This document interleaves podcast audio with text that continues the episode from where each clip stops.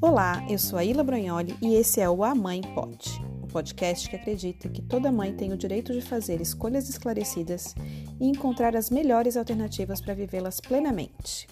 O tema desse nono episódio foi decidido a partir de uma enquete no meu perfil do Instagram. Se você ainda não me segue, já fica meu convite. Você me encontra pelo arroba ila.brognoli, I-L-A.B-R-O-G-N-O-L-I.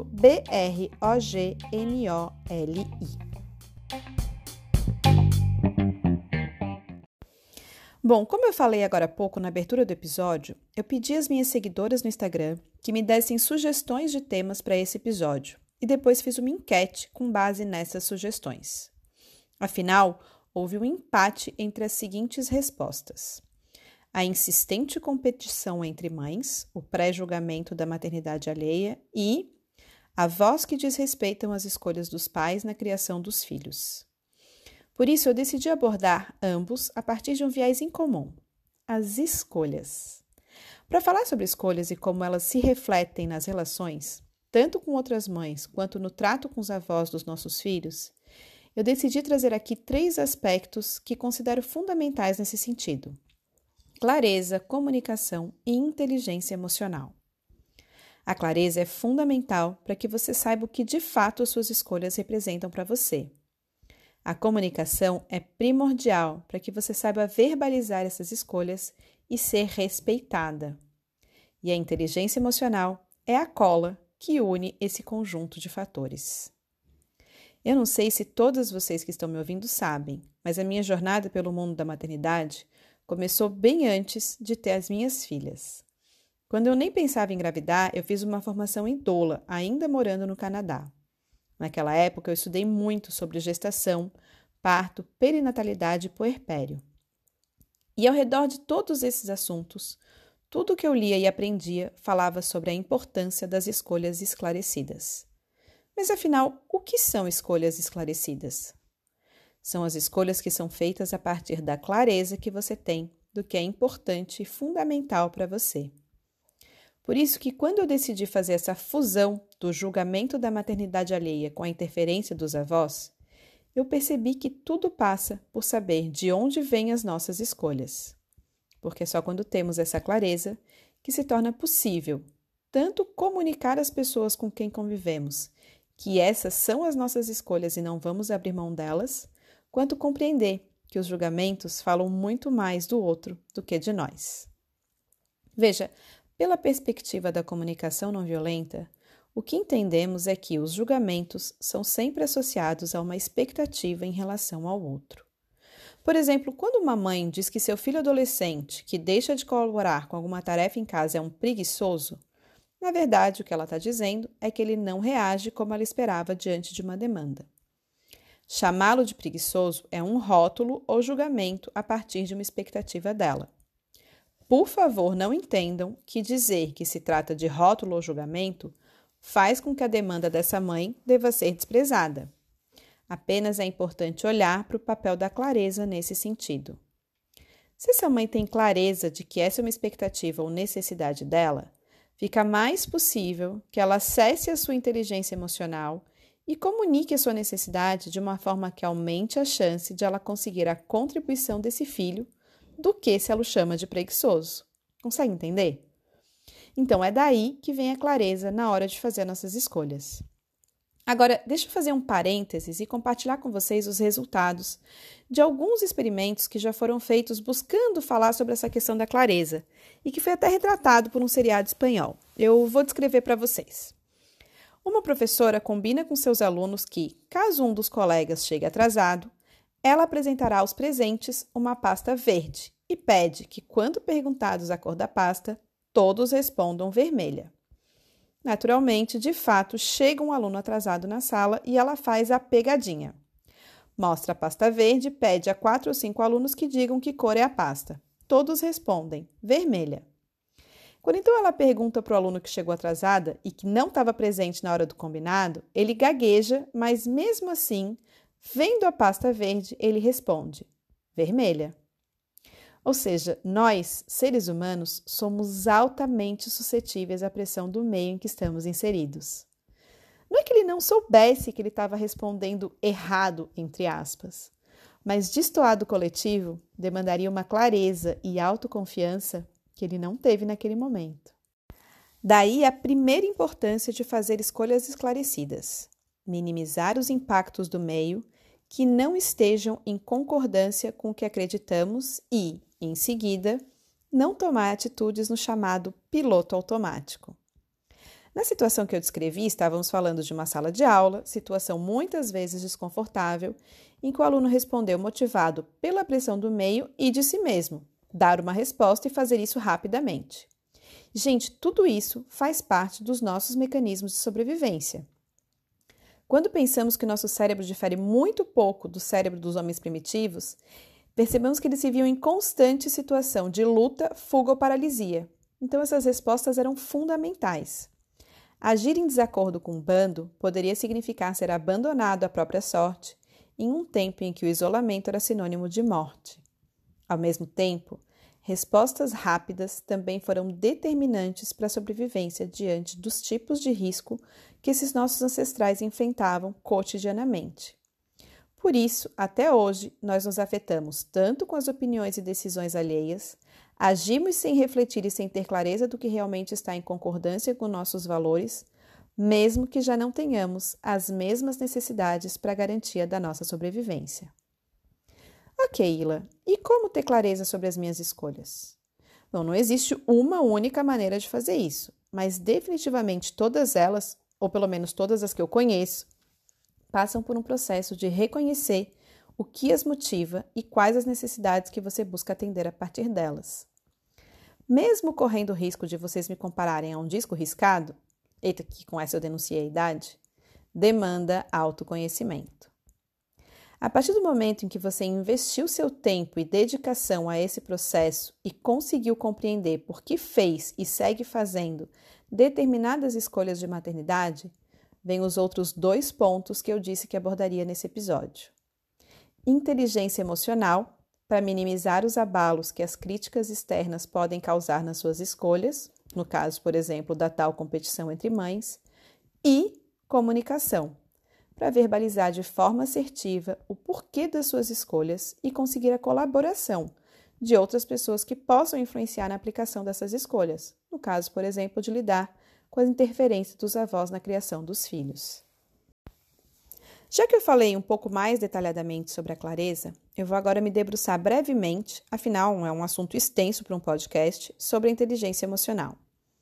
Inteligência emocional, segundo o Dr. Daniel Goleman, que é um dos maiores estudiosos desse assunto, é a capacidade de identificar sentimentos e emoções e fazer escolhas conscientes a partir dessa identificação. É saber lidar com as suas emoções. Hum, muito bom. Mas e como é que se desenvolve essa habilidade, Ila? Então vamos lá. Eu vou trazer algumas ferramentas que podem te ajudar a ampliar a sua inteligência emocional. A primeira delas é a autoconsciência, que é a capacidade de perceber, analisar e nomear pensamentos, sentimentos e reações. Autocompaixão é reconhecer as suas limitações e acolhê-las. Empatia e aqui eu vou olhar para a empatia mais como um estar aberta a compreender que o outro passa por experiências sobre as quais nós não temos conhecimento nem informação suficiente. Escutativa. Escutativa é escutar para ouvir e não para responder. É conter o impulso de interromper o raciocínio do seu interlocutor e lembrar que é possível concordar em discordar.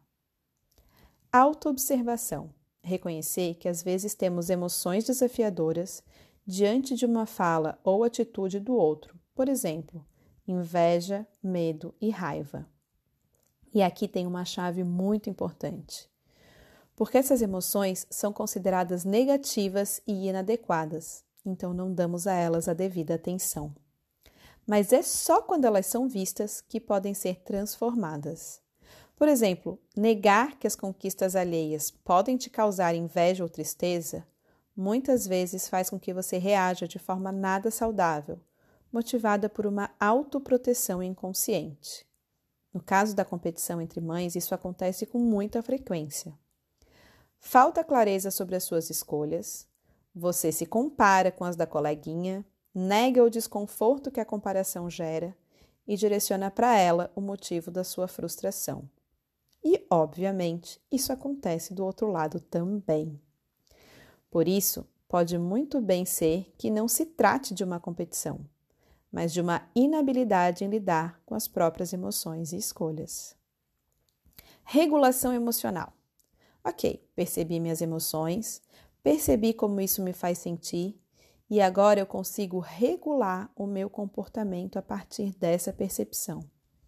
Regulação emocional é agir de acordo com o que eu quero construir com a pessoa com quem estou interagindo paciência e generosidade com seu processo.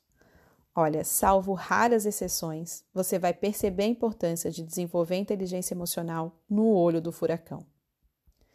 Então, se observe e compreenda que mudanças levam tempo e demandam consistência e persistência. Não desenvolvemos essa habilidade de um dia para o outro, então não se cobre, porém não desista. Esteja atenta ao seu corpo, principalmente à sua respiração. Ela é o seu melhor termômetro para reconhecer que emoções estão brotando. Concentre-se nela e você aumenta significativamente a chance de trazer essas ferramentas de inteligência emocional ao seu consciente. Bom, depois que você trouxe clareza para o que motiva suas escolhas e compreendeu que suas ações são impactadas pelo seu nível de inteligência emocional, chegou a hora de colocar em prática a terceira etapa fundamental para os seus relacionamentos: a comunicação. Nós somos seres sociais, precisamos do grupo para sobreviver. Quando estamos em grupo de forma disfuncional, acabamos agindo como o aluno da pasta vermelha, impulsionadas pelo coletivo, mesmo quando aquilo não está de acordo com nossos valores. Então, como conciliar essas necessidades de coletividade e respeito às nossas escolhas? A partir da forma como nos comunicamos. Por isso é tão importante, em situações como as descritas no tema desse episódio, encontrar uma forma assertiva de se comunicar. A assertividade é o ponto de equilíbrio entre a agressividade e a passividade, que afinal são duas faces da mesma moeda tanto que se fala muito em comunicação passivo-agressiva.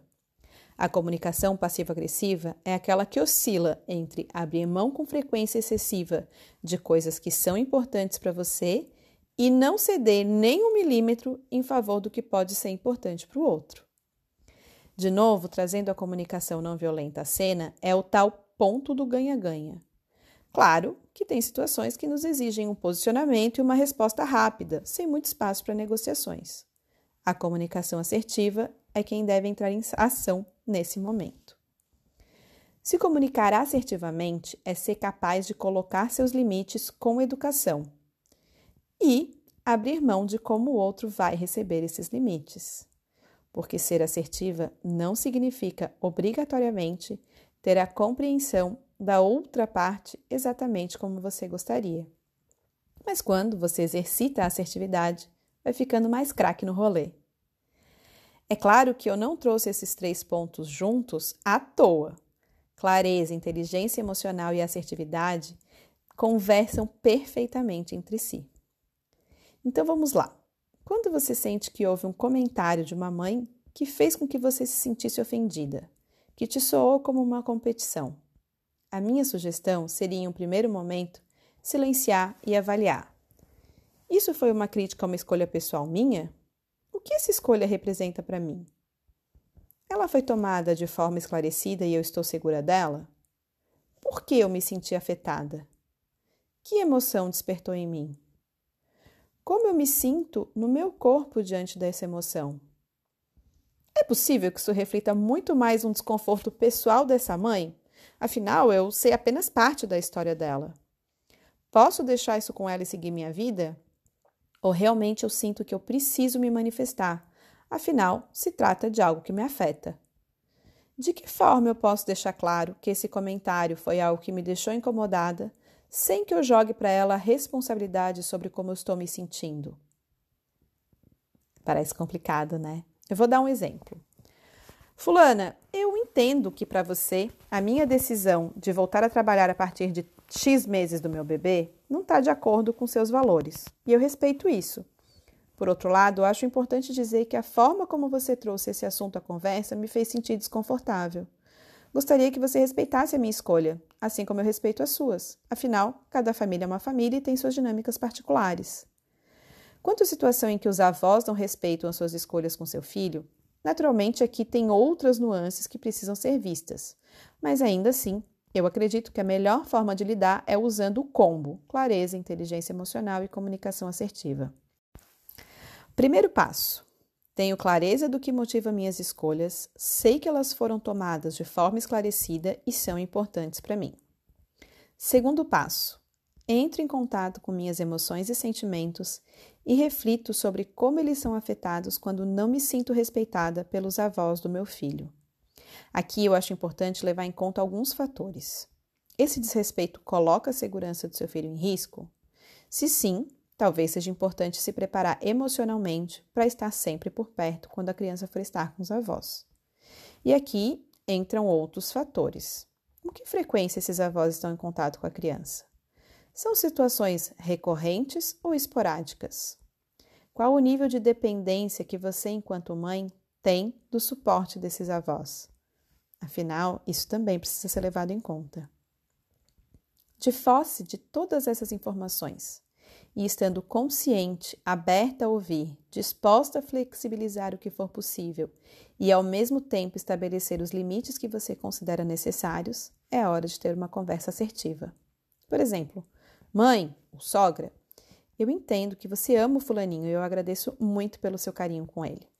Sei que algumas das decisões que eu e o meu marido, ou eu e seu filho, decidimos tomar na educação dele podem não estar de acordo com as suas expectativas e também sei que é importante para ele o convívio com os avós. Tendo isso em mente, eu posso ceder até aqui, mas nessa e nessa situação é importante para mim que a minha escolha seja respeitada. Uma relação harmoniosa entre nós vai refletir positivamente no fulaninho. Por isso eu conto com a sua colaboração e compreensão nesse sentido. Enfim, claro que eu trouxe exemplos baseados em situações fictícias, e o meu objetivo aqui nesse podcast, como sempre, é propor reflexão. Porque dentro de tudo aquilo que eu acredito, nos dois casos, tudo fica mais leve de ser experimentado quando você está praticando constantemente a clareza, a assertividade e a sua inteligência emocional.